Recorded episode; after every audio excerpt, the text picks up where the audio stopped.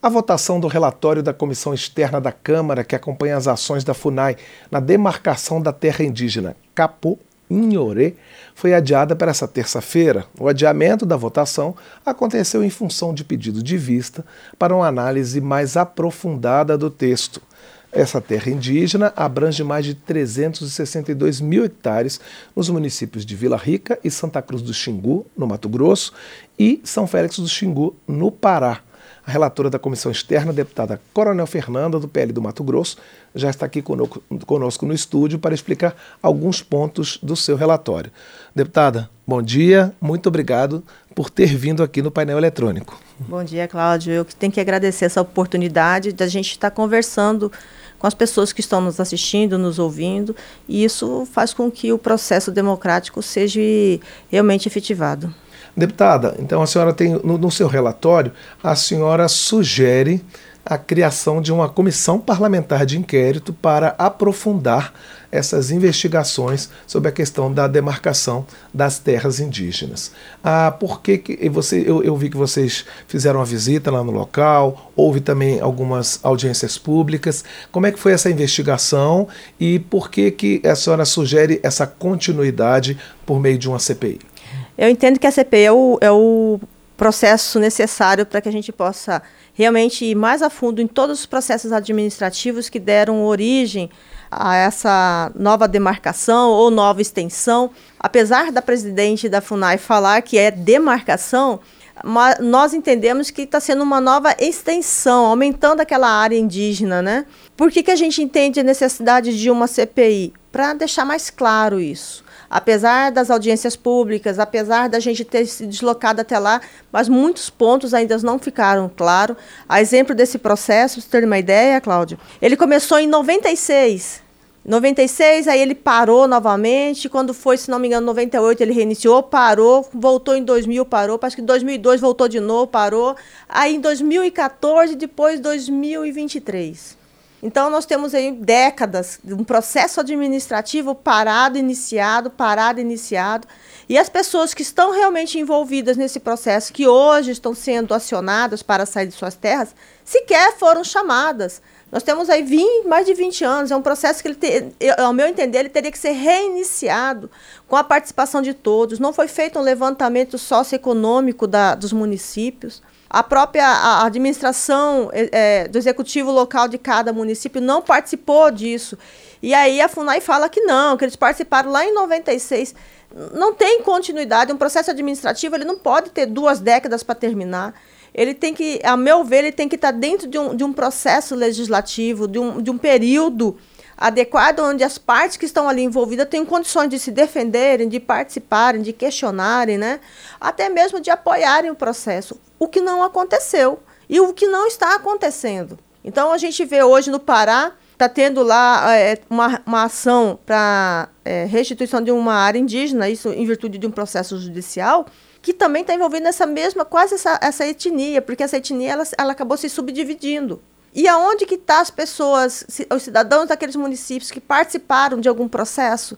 Eles, eles foram comunicados, eles fizeram algo para que eles não fossem surpreendidos? Não, não nós não temos essa informação. Está todo mundo sendo surpreendido por decisões administrativas e até judiciais, porque tratar desse tema não é um tema fácil. São poucas pessoas que têm conhecimento específico desse tema. Então a gente precisa dar clareza, é, é, dar informações corretas e precisas e trazer a população para o, o, o caminhar desse processo. Não posso simplesmente dar a decisão e eles cumprirem.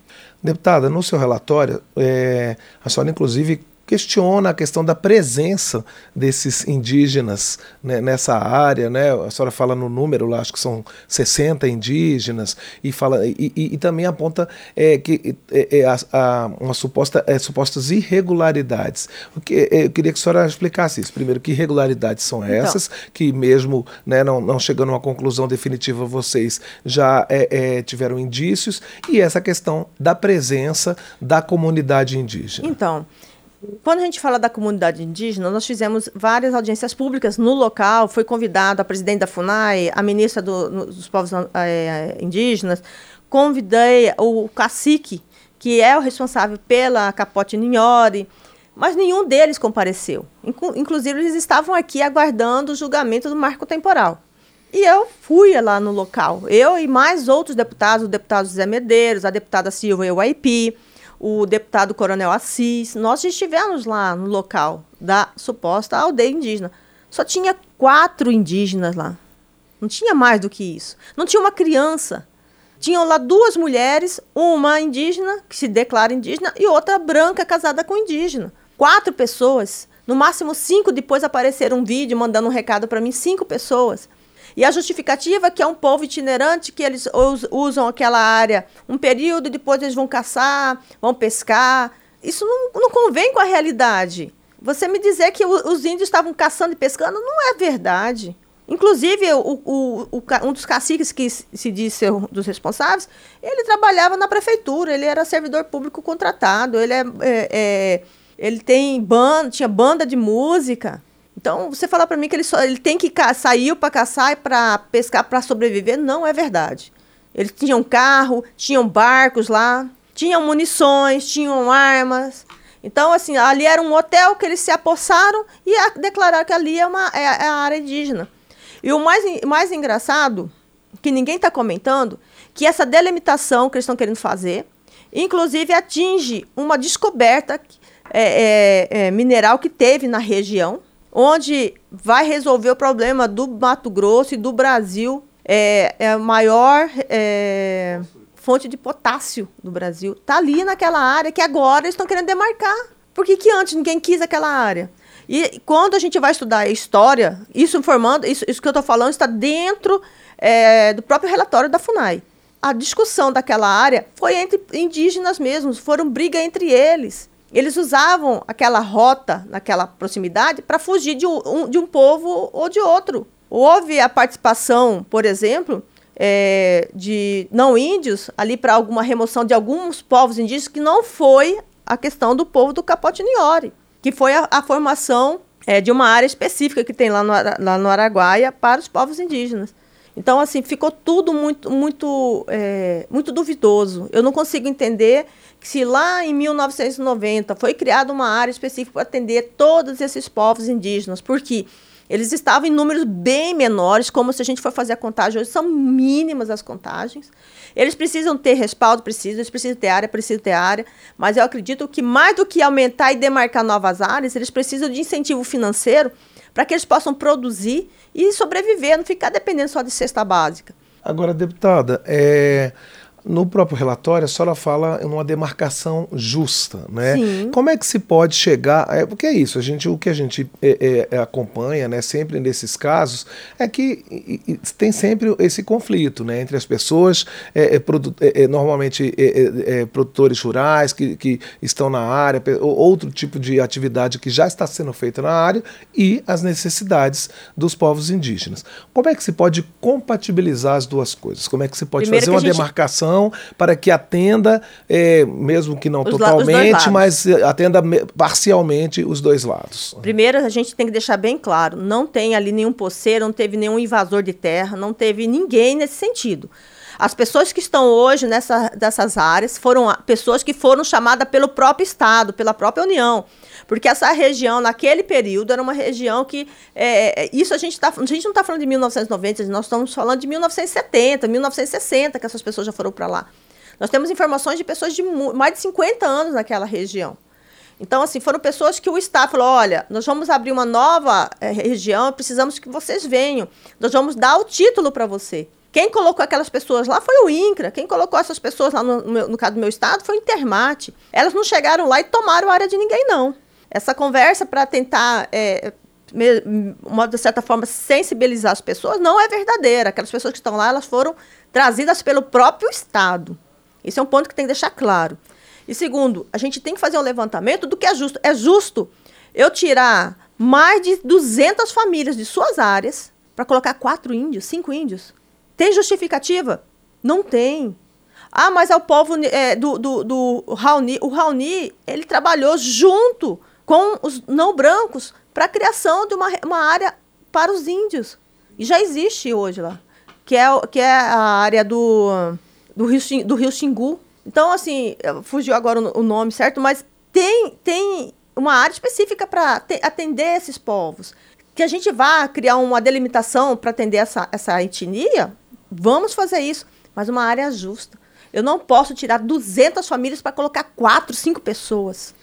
Agora, a senhora acha que esse aprofundamento nessas investigações e, enfim, se, se realmente é, se concretizar a criação de uma CPI, ela pode servir para outros casos no eh, Brasil certeza. afora? A senhora acha que pode se criar um modelo de como, a partir de agora, a, a gente pode discutir a questão da demarcação das terras Com indígenas? Com certeza. Inclusive, já tô, eu estou estudando já um projeto de lei para definir regras onde as partes todas participem desse processo.